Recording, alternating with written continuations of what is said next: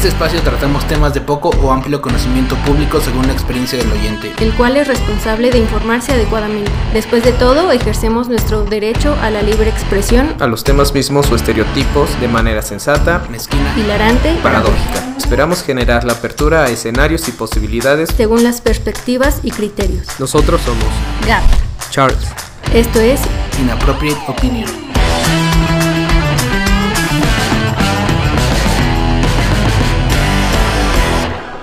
Willkommen. Espérame.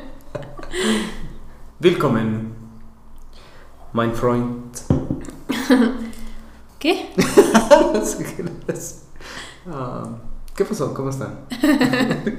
¿Cómo estás, Gaby? En todo bien, Charlie. Después de estar como una hora atorada en una inundación, pude llegar aquí. Pues aquí estamos, preparados, ¿no? Sana. Y seca, Seca, que es lo más importante. lo más importante. Sana es lo de menos. Lo de menos. Así este tendría tendría una excusa para no ir mañana a trabajar. Perfecto. Ya tienen algo en mente, amigos. Que no me escucha Ay, mi jefe. No, no creo que nos escuche. No. Escuche. Este. Ah, fíjate que, bueno, no recuerdo bien qué día fue el que lo leí. Tiene poco en la semana o el fin de semana que ciertos países de Europa ya no van a estar peleando contra el COVID, ¿sabes? O sea, dijeron, hicieron un comunicado en el que decían, ¿sabes qué? Ya, vamos a tener que vivir con esto. O sea, ya iban a to- tener total libertad de salir y así, o sea, ninguna restricción. No, o sea, obviamente iban a tener como su... sí, ¿Transición? Su transición, ajá, no era como de repente se fuera a olvidar todo esto. se, fuera a olvidar todo esto y ya, santo remedio, ¿no? No hay, es, ya no hay COVID, no, sí lo hay, pero ya no van a, ya no van a tratar como de hacer una pelea de este, todo esto de vacunaciones, todo esto de este, restricciones, todo esto, ya. O sea, ¿sabes qué? Está aquí, no se va a ir. Y si no empezamos a vivir ya con eso, o sea, vamos a postergar hasta la recuperación económica, Sí. eh, muchos problemas también de salud mental que se han experimentado por, por el COVID, ¿no? O sea, desde el encierro, desde los, las limitantes de relaciones sociales, o sea, muchas de esas cosas, ya también la están padeciendo, entonces dijeron, ¿sabes qué? Ya, vamos a seguirle. A nuestros amigos de por, de por allá en Europa, si nos escuchan, y si tienen mejores datos de esto, Que no lo pasen. Sí, que nos digan. Porque eso es lo que ha llegado aquí. Pero ustedes estando allá nos podrían decir. Nos podrían informar mejor. Muy bien, Charlie. ¿Qué tienes para nosotros? Ay, Gaby, esta vez. Ok, ahí te va. Amigos, hablemos un poquito de esto tan hermoso, tan bello, llamado romanticismo. Y suena así, una, una arpa. Un arpa. y, y revientan corazoncitos.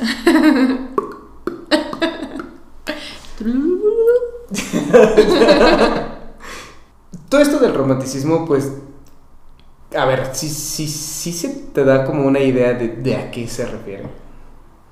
Am, yo me imagino que es como tal el acto de, de amar y de cortejar y De romancear. romancear. de echar pasión. Es- bueno, quizá no echar pasión. no, echar romancear. No, claro, ¿por qué no? A ver, hasta ahí, hasta ahí llega. O sea, tu, de- tu definición fue muy carnal, cabrón. Eso para ti es el romanticismo. No, pero. O sea, es como el acto de. eh, ay, no sé, como. eh, expresar ese. eh, ese sentimiento por el otro. Y que puede llevar más de una sola expresión. O sea, puede ser, no sé, poesía, actos o Y eróticos. también. Em, pero no, no, no, no lo tengo muy, muy, muy claro. Muy claro. No te preocupes, yo tampoco. Por eso vamos a irnos con tu tema. Ya acabamos. no, mira, fíjate. Ok, el romanticismo, pues es un movimiento cultural. Ok. Un movimiento cultural que comenzó por eso de finales del, del siglo XVIII, si no me del siglo XVIII, ¿no? O sea, por ahí de 1780 y tantos, mitad. Pero ¿qué pasa? Era este movimiento lo que hacía era una rebelión era una rebelión hacia lo que en ese momento era el movimiento o la ideología, la cultura que se manejaba en Europa. Ok, esto comenzó en Alemania y en el Reino Unido como ir un- en contra del- de la ilustración, del neoclasicismo y también en contra del espíritu racional y crítico, ¿no? O sea, como que dijeron, no, no, no, ya, ya bastó de pensar mucho, ya bastó de analizar las cosas, no, aquí no queremos ser eso. Aquí lo importante son los sentimientos, Sí. ¿ok? Basta el raciocinio. Sí, sí, sí, o sea, eso no nos va a servir de nada. Desháganse del razonamiento, Sí. desháganse del análisis crítico, de la lógica, eso no sirve. Lo más importante son los sentimientos. Entonces, era como el movimiento cultural rebelión ante este tipo de, de ideología, de pensamiento, de régimen cultural, ¿no? Social de ese tiempo. Donde, pues algunos lo habrán escuchado, manejaban mucho esto de verdad, libertad y justicia. Que fueron palabras que, que formaron muchísimo en artistas, bueno, que, que varios artistas lo hicieron parte de, de su ideología romance, del- Verdad, libertad y, libertad y justicia. Ajá, ¿verdad? Libertad y justicia, ¿no? Algunos ya después le agregaron la palabra amor, ¿no? Mm, O sea, dígase, algunos escritores. De hecho, es curioso como, como todo este movimiento, pues como cualquiera, te da como ciertos pros y ciertos contras. Ok. El rollo es que hasta la fecha seguimos viviendo con, con muchos de los contras más que, que de los pros. Sucede que ya termina el siglo XVIII, comienza el siglo XIX, y más o menos en- en- entre 1800 y 1850 surgen muchísimos artistas, muchísimos artistas. Vale la pena mencionar que hay artistas que surgieron en estas fechas, como dígase Ludwig van Beethoven, Piotr Ilyich Tchaikovsky, o artistas, bueno, no artistas como tal, sino personajes literarios, como Edgar Allan Poe. Bueno, viene todo este rollo de la, de la supersensibilización, ¿no? El pro fue ese. O sea, como que sí tratas de, de hacer a las personas un poquito más sensibles, tratas de sensibilizarlas, ¿no? Que a lo mejor por eso existía como que mucha barbarie a través de la lógica, ¿no? Sí. Sin embargo, también vinieron como las cosas trágicas, o sea, las trágicas de el drama. el drama, sí, el drama, el típico escritor en el que había muchos dramaturgos que terminaban o suicidándose o a- matando a, a otras personas por los arrebatos emocionales. Sí, como lo de William Shakespeare. Ajá, sí, vienen como que le, le fueron dando peso a eso, ¿no? O sea, a un momento en el que dices, bueno, si no lo sufres, no es amor. O sea, creo que ahí valdría la pena como que decir, bueno, estas son las contras que el romanticismo nos ha dejado, ¿no? O sea, el exceso de drama, el exceso de, de emociones, Ujú. pues, sí, no tan dejarse, sanas. dejarse llevar por las emociones Ajá. y no controlarlo, ¿no? Sí, o sea, y no querer aplicar el razonamiento, ¿no? Porque, sí. ah, no, los sentimientos solo se sienten, no, también se analizan. Sí. Porque si no, por eso las personas terminan locas, desquiciadas, sufriendo. Y por eso muchos artistas de estos terminaban así, o sea, suicidándose Sí. a tempranas edades. De hecho, hay un libro que se llama.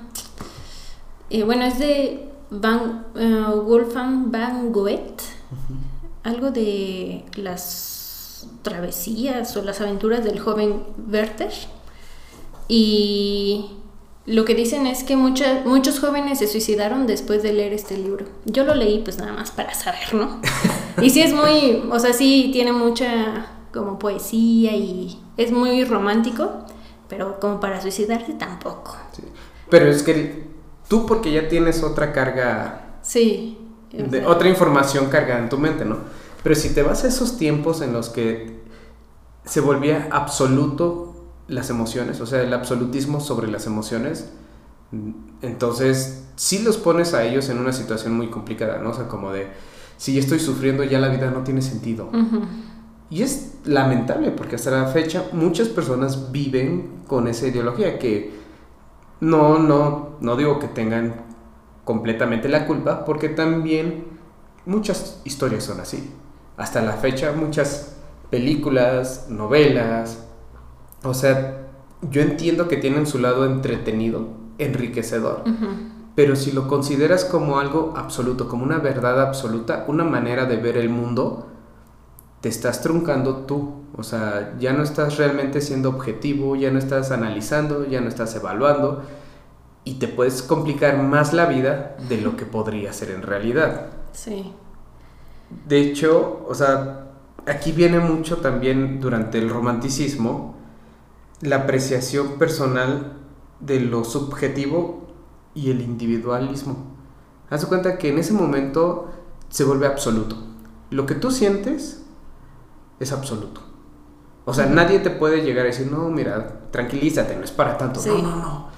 Eso se vuelve tu todo Sí, claro, o sea, es algo que tú estás ex- experi- Experimentando. experimentando y, y, o sea, nadie puede llegar, no, eso no, no, no es lo que sientes porque es lo que tú estás sintiendo, ¿no? Ajá, porque además si llega alguien con objetividad a, a bajarte de tu subjetividad, ya es como entras ahí en disonancia y dices, no, es que es mi todo, mi subjetividad es mi todo. Entonces es como que, pues, ¿cómo vas a lidiar? O sea, ¿cómo le vas a hacer entender a alguien que eso no lo es? Sí, Pero bueno, o sea, y vino mucho también esto de, pues, grandes artistas en los que también se retrataban pinturas de entre dioses, personas, este, pues, terrícolas, bueno, nosotros mortales, o. muchas relaciones carnales entre el bien y el mal, o, o sea, era- eran, creo que son fascinantes los detalles, las técnicas que se utilizaron, pero solo como eso, ¿no? Solo como una representación de la época. No estoy diciendo que, que ah, pues, estaban bien o estaban mal, no. Eso no, no, no creo que sea el tema, sí, sí, pero es una representación de lo que se estaba viviendo en ese momento y lo que para ellos era sus, sus creencias o su manera de ver el mundo, ¿no? sí, claro, es como lo dice un escritor argentino, dice que la tarea de un de alguien que hace arte es esa, o sea, transformar todo lo que le sucede en música, en, en arte, en poesía, pues es como su deber. Sí, y, y estuvo padre porque, una vez más, viene toda es- todo este enriquecimiento cultural artístico. O sea, músicos, pintores, dramaturgos, incluso de mis preferidos, los ballets, ¿no? O sea, muchísimos ballets se, se empezaron a montar, se empezaron a crear y justo trataban eso, historias como mitológicas, eh, trágicas, Ujú. amoríos, cosas de, o sea, pero una vez más, como una representación de los sentimientos en, en su máxima expresión, ¿no? Cosa que hoy ves y tú, yo pensaría, ah, pues está padre, ¿no? O sea, le aplaudes, sí, me, Ujú, me sí. hizo sentir parte de eso, pero, No mueres por ello. pero no muere. Hoy en día, Sí. no te mueres por eso, es como, pues está padre la novela, ¿no? O sea, como, como eso, para verla de lejitos. Dices, ah, pues está padre la historia, pero ya que tú la vivas, parece extraño, pero muchísimas personas todavía viven eso. Y ahí viene la, la famosa, muchas de estas famosas frases del si lo sientes está bien. O sea, volvemos a, a dejar de lado la lógica y a dar romance a cosas que son delicadas que son críticas, que pueden generar una problemática personal y social, pero las llenamos de romance. O Sí. sea, entonces, es como el dulce ácido que nos ha dejado el romanticismo. Sí. O sea, ha dejado cosas personalmente de artistas bellísimas, pero también ha generado, ha generado muchísimos problemas emocionales, psicológicos en la actualidad. ¿Por qué? Porque le ponen romance a cosas donde se requiere total objetividad. Sí, sí, sí, sí, te entiendo. Em, pero es que, o sea, es algo que alimenta al alma, ¿no? O sea, no... Por eso como que nos sentimos tan afín a todo esto del romanticismo, porque pues es algo, como tú dijiste, subjetivo que no, o sea, ni siquiera lo puedes explicar. Y apenas leí un extracto, un diálogo de Alan Watts, eh, y él dice que la, la, bueno, en inglés se dice falling in love, ¿no? Que dice falling, por- pero ¿por qué es falling? Dice, ¿por qué no dices rising en vez de caer, ¿no? Y él dice que porque normalmente tenemos como que todo bajo control. Tenemos, o sea, todo lo, lo, lo analizamos, lo tenemos como con el raciocinio que tú dices, pero ya cuando vienen temas de romanticismo, de estar con otras personas, de dejarnos llevar por nuestros sentimientos, pues ya es des- desestabilizarnos completamente. O sea, ya no lo podemos controlar, ¿no? Eso. Hasta un punto. O sea, Sí, creo sí, que sí, sí, sí. Creo que, por ejemplo, una persona pensante, o sea, una Sí. persona pensante, como que ya dice, ya, ya me estoy dejando ir. O sea, como que también tú pones ahí como que tu frenito y dices, está padre, se siente cool, pero aguanta, o sea, aguanta, ¿no? Porque, sí. o sea, sí, se- sí. O sea, también un poquito de precaución. Sí, hay, hay que ser también cauteloso con las emociones. Sí. Porque, ah, esto es lo que pasa también. Por ejemplo, estás viviendo las emociones de una magnitud impresionante, en la que entiendes las emociones no como un, no como un indicador, sino como una cuestión de vida. No sé si me explico. ¿Qué pasa? Ninguna emoción es mala. Todas las emociones son indicadores Son señales. son señales, son indicadores de que algo está sucediendo, ¿no? Pero, por ejemplo, en el romanticismo, esa emoción no es un indicador. Esa emoción es una existencia absoluta. No sé si me explico. O sea, por ejemplo, si estás sufriendo, en vez de que te sea como un indicador de, oye, algo no está bien, algo se tiene que hacer, es- no está padre, trabájalo. No, en ese momento ya no es un, no es un indicador. Quiere decir, ah, no, mi vida es así, es desastrosa. Y ya, pum, se matan. ¿No? O sea, lo trágico, ¿no? Incluso con el amor también, ¿no? O sea, si estás sintiéndote feliz, si te sientes eufórico, en vez de verlo como un indicador de que dices, ah, pues sí me la estoy pasando bien, ¿por qué me la estoy pasando bien? Ujú. Dices, ah, por esto, lo otro, que, ah, pues está cool, ¿no? Vamos No, bien. Te dejas llevar como No, en sí, dejas- y, no, y es la magia del momento, y es este la alineación de las estrellas, y lo que es para ti es tuyo, y lo que no, no, y, y todo se vuelve magia, y a los tres meses terminas con esta persona, y no, pues pasó lo que tenía que pasar. La historia, el amor, Pero que, la vida. pero que no se diga que no amé. Pero que, que no se diga que no me. Y no volveré a amar. Y a los dos meses ya estás con alguien más. O sea, es a lo que me refiero. Es que hasta cierto Son punto es adictivo. Hasta cierto punto es, Es adictivo, adictivo. porque, o sea, te genera, o tu cuerpo genera serotonina, dopamina, que obviamente es algo que le gusta a tu cuerpo y te gusta Sí. sentirlo y Te estás drogando tú solo. sí. A sí, partir, A, a través de tus experiencias tan extremistas, te estás drogando. Sí. Y, y ahí viene algo interesante, que qué bueno que lo mencionas. Por eso hay mucho lo que platicamos en algún episodio de las parejas tóxicas. Ujú. Eso es lo que ellos viven. Sí. O sea, como esos picos de química orgánica a través de su concepción de la realidad. O sea, en vez de que sus emociones sean indicadores de decirle, oye, güey, pues ahí no es, mejor muévete. No, sufre, sufre, sufre, sufre, dos, tres cariñitos, ¡pum! De vuelta al amor. Y Sí. el amor lo puede todo. Y el amor lo... O sea, no importa que te traten mal seis días a la semana. Con que uno te trate bien, Ya. es suficiente. Es que el amor. Así es el amor. O sea, ¿sí me explico? Sí, O sea, sí. Hay que dejar de ponerle romance a cosas que son de cuidado. Todo, vaya. O sea, todo lo que nos involucre psicológicamente, emocionalmente, es de cuidado. Sí, sí, sí. O sea, ahí te entiendo, pero.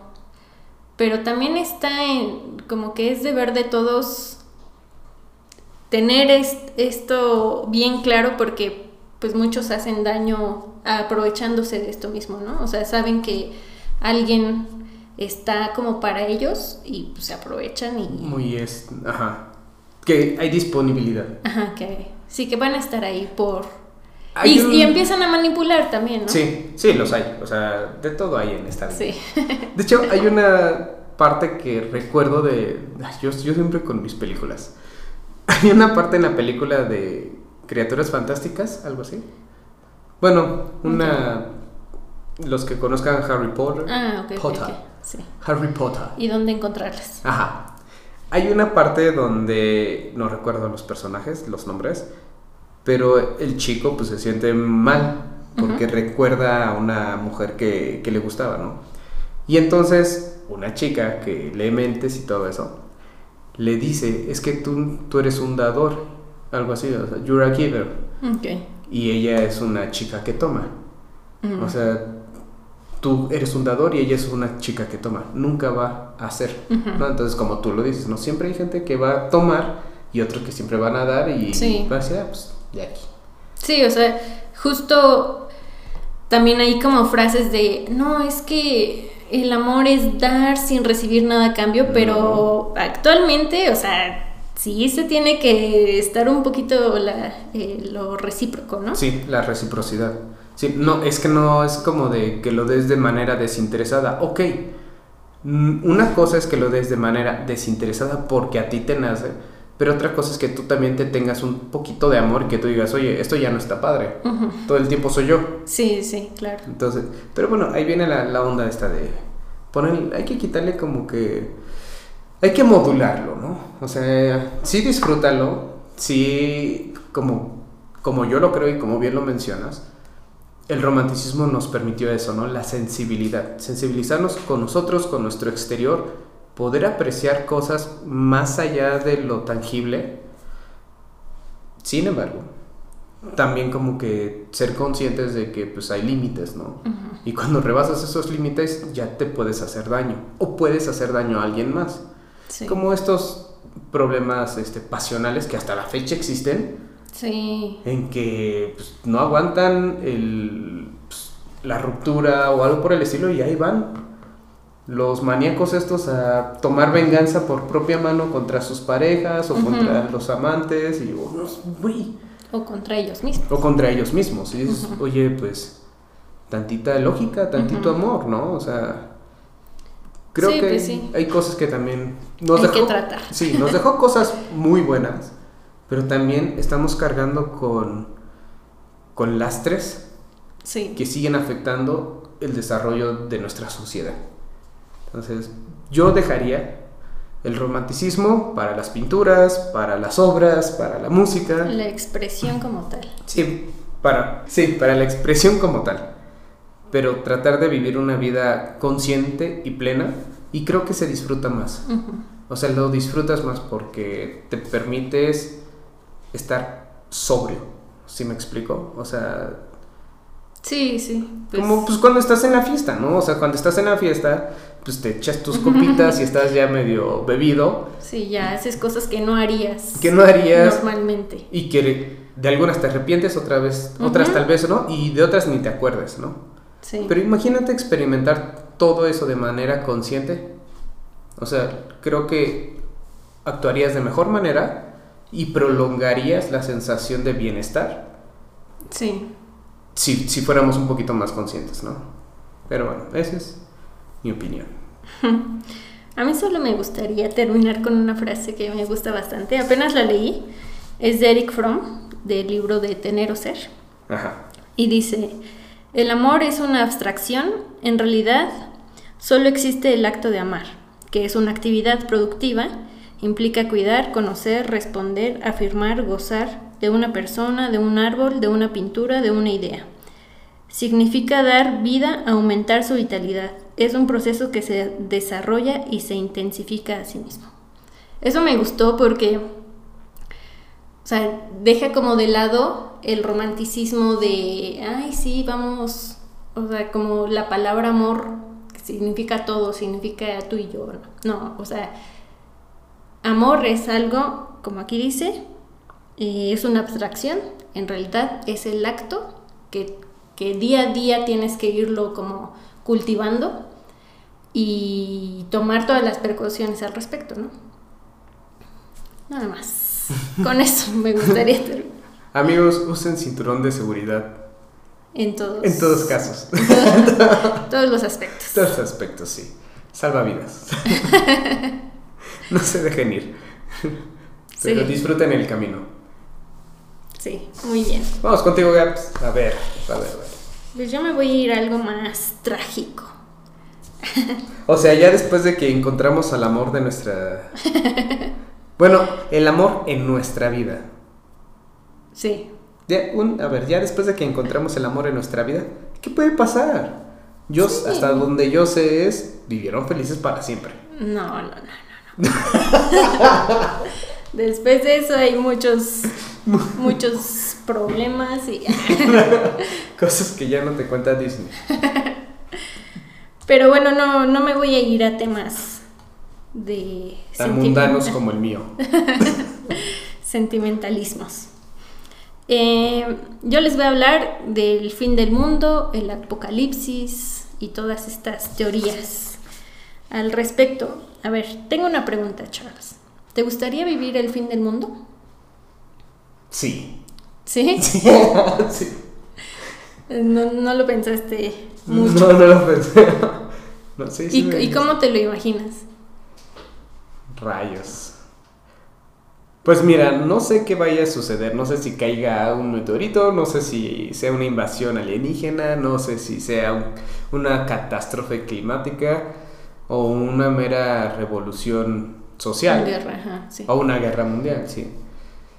Lo único que sí sé es que va a haber un caos tremendo, y ahí sí va a ser como de a ver si tus videojuegos de supervivencia y tus series de Walking Dead te ayudan a sobrevivir, ¿no? O sea, como los de este Grail Beards, ¿cómo se llama el de Angry Birds? No.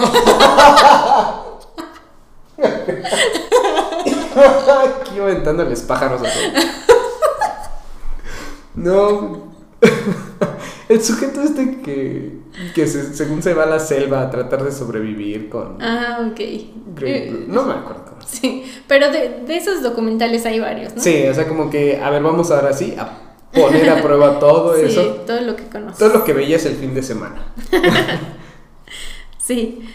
Bueno, pues esta idea del fin del mundo es algo que nos atrae porque juega con nuestro, nuestro nuestros sentimientos instintivos, que es como tal el miedo, ¿no? Ajá.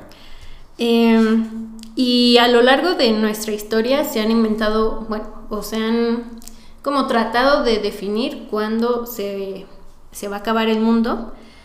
Eh, en principio, pues la Biblia nos, nos da un ejemplo o nos da una historia como muy clara de cómo va a ser el fin del mundo según los creyentes. Y lo que ellos dicen es que esperan la llegada de un Mesías y de un juicio final. Es decir, que van a esperar la segunda venida de Jesús y se va a llevar a los que siempre creyeron, a los que lo siguieron totalmente, se los va a llevar. Eh, luego va a haber una etapa que se llama tribulación, que es como eh, tener un juicio de estas personas que se quedan en el mundo.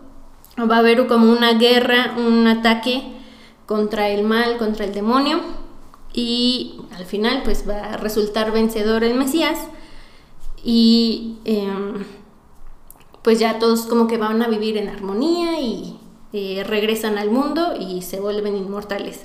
Que lo que dicen los cristianos es que cuando morimos nos vamos al cielo o al infierno. Y esto es que cuando eh, los que nos vamos, bueno, los que Los nos que nos vamos, vamos. Tú sigues poniéndote estrellitas de. Los que nos vamos a ir al cielo. Los que nos vamos a ir al cielo. bueno, lo que, lo que te toque. Cuando, cuando te vas al cielo, se supone que en la segunda venida de Jesucristo, este, te dan un, un nuevo cuerpo y te haces inmortal. Y este del, del nuevo cuerpo como que está en, está en duda porque no es muy claro y por eso algunas religiones eh, no permiten hacer ninguna modificación a tu cuerpo porque se supone que eh, cuando, cuando es la segunda venida de Jesucristo es probable que tengas el mismo cuerpo. Entonces, eh, algunas religiones no permiten la incineración porque si no dicen, ¿y tu cuerpo dónde está? ¿no? Si te, lo van a, si te lo van a regresar al final y tú ya lo incineraste. o eh, las transfusiones de sangre Ajá, tampoco, también. también, tampoco están permitidas o cosas así, ¿no? Eh, otro, otra religión que es el judaísmo tiene una historia similar. Lo único, bueno, eh, en el judaísmo también va a venir un Mesías y eh, va a... Pero no va a ser la segunda, va a ser la primera. Sí, Porque según esto nunca ha llegado Ajá. para los judíos. y de hecho, a diferencia del cristianismo, el Mesías judío no es un ser como divino, es eh, un ser, yo creo que nada más más poderoso o algo así. Pero va, va a venir, va a redimir al pueblo de Israel, se restaura en la casa de David y Jerusalén, se hace un único Dios, resucitan a los muertos y existe un nuevo cielo y tierra. Entonces, esto es como tal en la religión. Hay variaciones en las historias, pues dependiendo también, eh, como todas estas religiones que se derivan del cristianismo, pues algunas tienen una historia similar. Em, pero, ¿desde cuándo empezamos a tener como esta idea de el fin del mundo? ¿O cuáles son como las, los eventos que, que fueron... eh, Bueno, porque según esto, desde el 2000 se está acabando el mundo, ¿no? O Ajá, sea, exacto. creo que, bueno, yo recuerdo eso del- desde el 2000. Alguien más veterano que yo, tal vez desde 1800. Alguien más veterano aún, desde el 900 después de Cristo, Ya sé. ya, ya empezaron con estas ideas del fin del mundo, de que, porque des- pues desde entonces ya se tiene la, eh, la historia católica o bueno, cristiana. Ajá. Entonces ya empezaban a tratar de definir cuándo se iba a definir el mundo. Hay unos escritores, Hipólito de Roma con otros, que argumentaron que en el siglo III Jesús regresaría y que, bueno, ya sería la segunda venida y que se acabaría. También en 1346 a 1351, cuando fue la peste negra en, en Europa, Dijeron, como que "Ya hasta pe- aquí Ajá, llegamos". sí, o sea, como que fue una señal, dijo, no, esta es una señal de que ya se va a acabar el mundo. Ya, arrepiéntanse. Sí, redim, re- redímanse. Redímete. Bueno, eso. Em, en 1524 hubo una inundación en Londres y también pensaron que, que esa era como una señal del fin del mundo. Después, en 1910, un, La revolución. la revolución. O sea, fin del mundo. Bueno, muchos, muchos países tuvieron guerras, guerrillas y eso, pero no.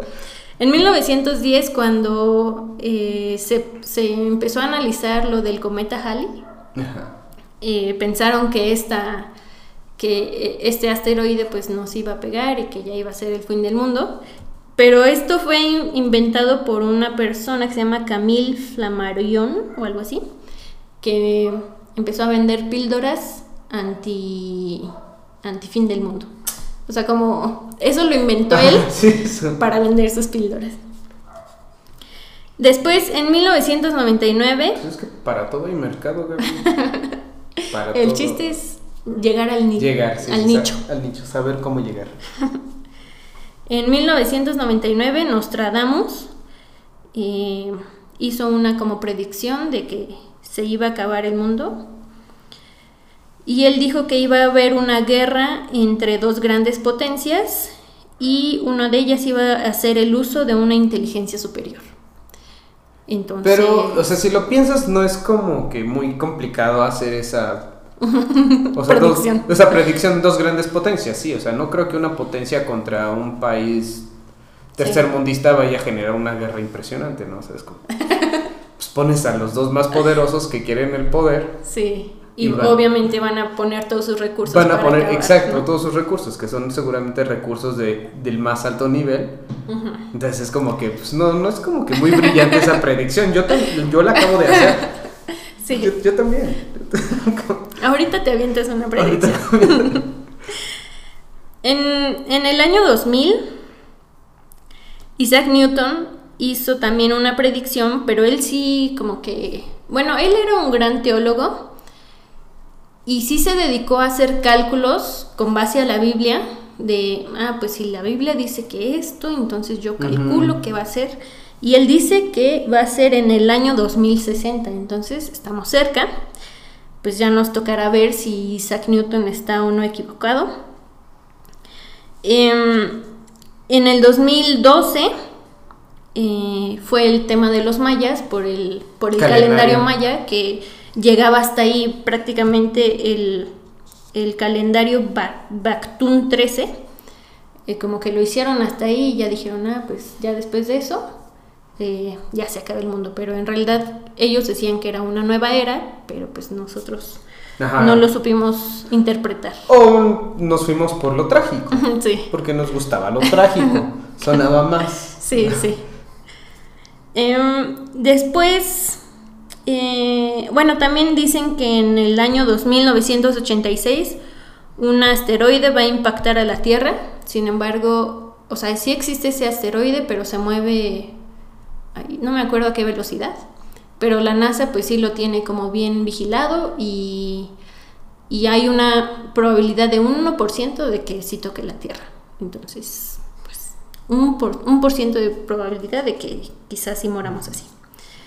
Eh, otros, otras personas que, como se, que se enfocaron al fin del mundo también es Stephen Hawking.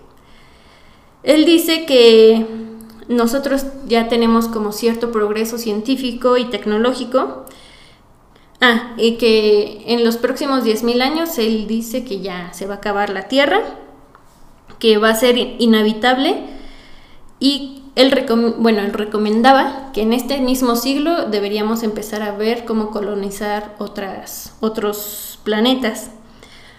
Él decía que las armas nucleares, el calentamiento global, eh, los virus genéticos y la inteligencia artificial eran lo que nos iban a llevar como a, a destruirnos, autodestruirnos.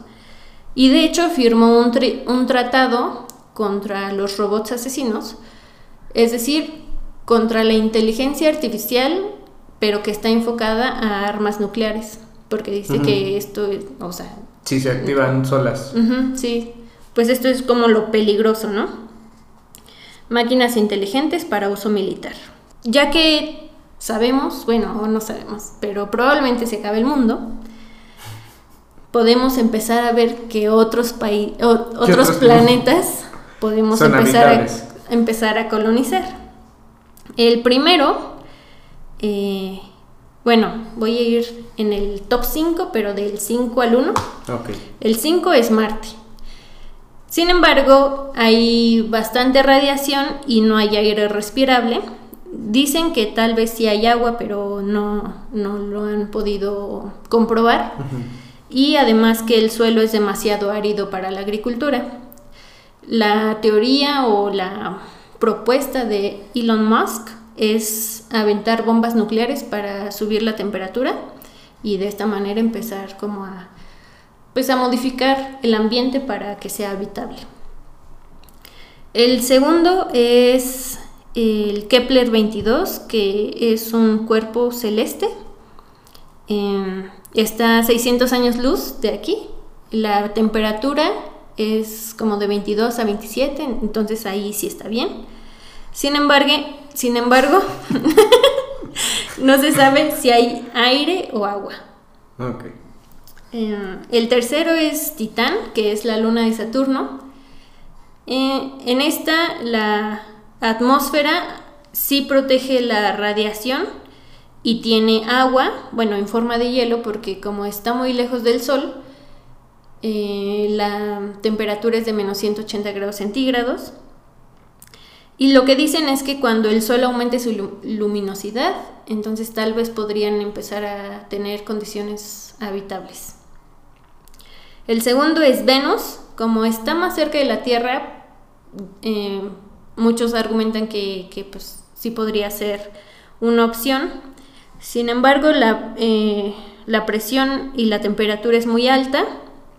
Entonces, lo que algunos sugieren es inventar bases flotantes en la atmósfera, porque la atmósfera sí es adecuada, pero ya como tal estar en el planeta no. Entonces lo que dicen es hacer como bases flotantes, que eso sí ya, ya se, se ve muy supersónico.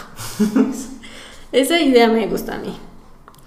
Y la número uno es un exoplaneta que se llama Cap Captein o algo así.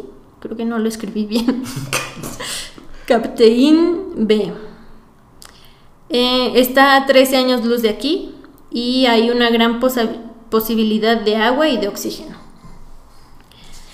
Eh, estos son como los, los planetas que, que ya podríamos empezar a investigar si se puede. Bueno, que ya en Marte ya está, ya se está trabajando en eso. Sí, sí. Bien, el detalle, fíjate que, bueno, las personas creo que nos falta considerar es que el calentamiento global es inevitable. Sí. O sea, es inevitable porque además venimos de una era glaciar. O sea, se supone que cuando se supone que con todo es, con todos los volcanes cuando hicieron erupción y se empezó a llenar de cenizas la atmósfera, se hizo un efecto en el cual se impedían los rayos del, sol llegar a la Tierra y comenzó el congelamiento, la famosa era de hielo. Entonces, por eso las personas, o sea, todavía les parece sorprendente que, ay, mira, esto antes era un mar y ahora es un desierto. Pues sí, porque todo eso se fue a congelar todo eso se comenzó a congelar y concentrarse en los polos. ¿Qué pasa? Pues ya estás en un... Ya se, dispersaron desde hace mucho tiempo estas, estas nubes, dieron paso a las nuevas, a los nuevos modos de vida, pero otra vez está volviendo a su calentamiento. Lo que pasa es que solamente lo estamos acelerando, pero es inevitable que la Tierra se vuelva a calentar. Es inevitable. Lo único que pasa es que lo estamos acelerando y nosotros venimos viviendo de una era post-glacial. ¿Qué pasa? Por ejemplo, lo que decías de los virus. Muchos virus también se están, se están comenzando a descongelar. Entonces, eso es a lo que también se le teme, ¿no? O sea, virus para los cuales nuestros organismos no se vieron expuestos y no han evolucionado. Entonces también puede venir como una este, nos pueden afectar desde esa parte del descongelamiento también. La otra, ya ves que aquí puras teorías, es de que pues en realidad no les interesa que los autos sean eléctricos, o sea, como que no interesa mucho el rollo de que seamos pro ambiente. Lo que les interesa es desarrollar tecnología para poder llevar esa tecnología de almacenamiento de energía a Marte. Mm. O sea, y qué curioso, ¿no? O sea, Elon Musk, autos de batería. sí. Y muchas de las nuevas empresas con baterías. ¿Y qué, qué pasa? SpaceX de Elon Musk está haciendo este, los contratos con la NASA para ir a hacer exploraciones en Marte. Entonces, ¿qué es lo que tratan de hacer? Pues bueno, o sea, como no hay mucho recurso, vamos a vender productos de baterías, vamos a mejorar esa tecnología y después como allá en Marte no podemos ni expropiar ni generar energía. Podemos tener este, los campos, bueno, los bancos, de, los bancos. Almacenamiento, sí. Ajá, los bancos de almacenamiento y a lo mejor fotoceldas. O sea, lo que ellos están buscando con esta supuesta transición al, a las nuevas tecnologías es ver cómo se va a llevar esa tecnología, primero de aquí tener recursos para, sí, sí. para mejorarla, pero no es tanto para que se quede Sí, aquí. no es el fin. No es- ajá, este es solamente el medio. Sí. El medio para poder llevar esa tecnología a Marte. Ok. Entonces, es como. Sí, ciertamente es como mucha visión, pero pues sí. están en otro nivel. O sea, ellos, ellos sí están jugando a, al conquistador, ¿no? Entonces, sí. pero tienen otra información, tienen otras maneras de manejarla. Tienen otros datos. Tienen otros datos. Tienen otros- Cosas que nosotros no entenderíamos. sí, aunque no los pasen. Aunque no lo sabes. Y, y ahí viene también esto, o sea, creo que es inevitable, o sea, Sí. Solamente pues a algunos les va a tocar peor que a nosotros, ¿no? O sea, si a nosotros creemos que nos está yendo mal, sí. o sea, Las próximas generaciones. sí, sí, no se quejen, no, sí. no, no estén de sufridos. Bueno, pero es que también está feo como decir, ah, pues sí, no importa, No, a mí no me afecta y Ajá. las próximas, pues... No, la idea no, no es eso, o sea, Ajá, no, sí. no es, no es la indiferencia. sí. La idea no es la indiferencia, sino que mira, ok, en vez de hacerte el sufrido, ¿Haz Ha- algo? Haz algo, haz algo, pero también reconoce que pues es el ciclo normal, natural de la Tierra. Sí, pues somos un virus nosotros. También somos, somos una plaga. O sea, es que realmente si nos sacas de la ecuación, el mundo estaría feliz. Sí. Pero bueno. En fin, vámonos a, a- ¿Cómo se llama la número uno? Ah, Que está a 13 millones de años luz. Ay, es que no lo escribí bien. Captain B. Cap. No, sí. Captain. Captain. Tú estás haciendo un comercial. Captain. De complejo B. de com-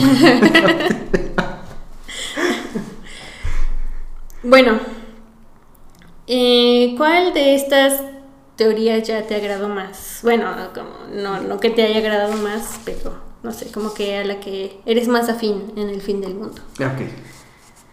Eh, pues tenemos la bíblica, que es como que va a venir el Mesías.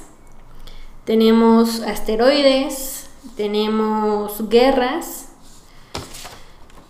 Y hay otra de Harvard que dicen que así como todo empezó con una gran explosión, así se va a terminar.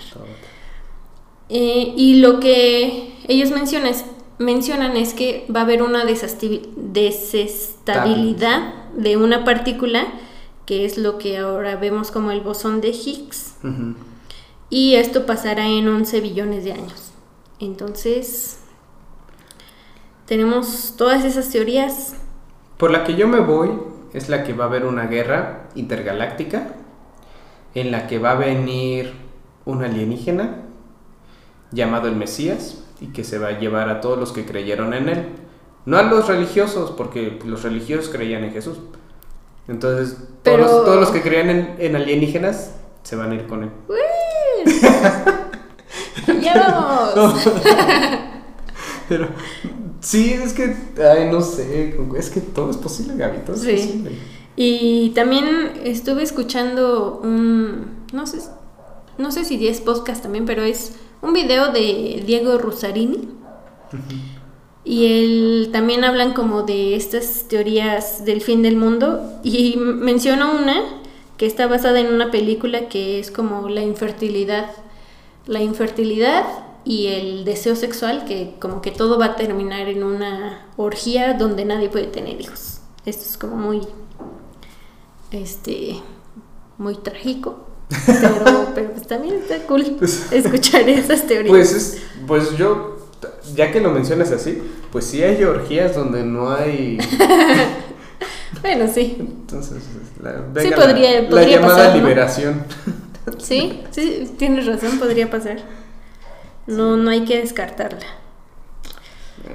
A ver, amigos, pues hay... Gaby, algo que quieras agregar para el fin del mundo. algo que quieras que quede registrado antes del fin del mundo. Ah, Bitácora. bitácora Buzz Lightyear. No veo vida inteligente aquí. No, pues no, no, no, no tengo nada que agregar. O sea, pues hagan lo que Lo que quieran. hagan lo que quieran. De todas formas se va a acabar el mundo. no me importa. Tarde o temprano.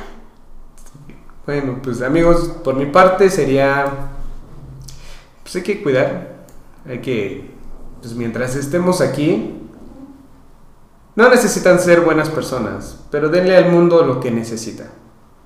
Y necesita buenas cosas. Entonces, pues es todo por mi parte amigos. Gabs, Es todo también. nos vemos la próxima. Espero les haya gustado y nos vemos en el próximo capítulo. Si les gusta, compartan. Si no les gusta, pues también a alguien le va a gustar. like, share. Y nos vemos en Facebook e Instagram. Ahí nos, nos estaremos publicando cositas para ver sus reacciones. Bueno, ahí nos comentan amigos. Que la pasen muy bien. Gracias, Gracias. Gracias amigos. Nos vemos. Chao. Bye.